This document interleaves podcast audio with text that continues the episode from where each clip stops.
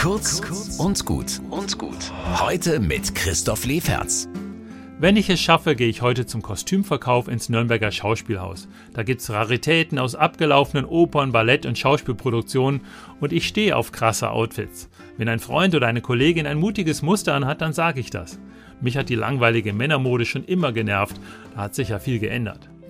Aufsehenerregenden Style, den gibt's schon in der Bibel. Von einem Josef gibt es die Geschichte, dass seine Brüder neidisch sind auf seine schönen Klamotten und sein Getue, die verprügeln ihn und, naja, das ist eine andere Geschichte, aber irgendwann versöhnen sie sich auch wieder.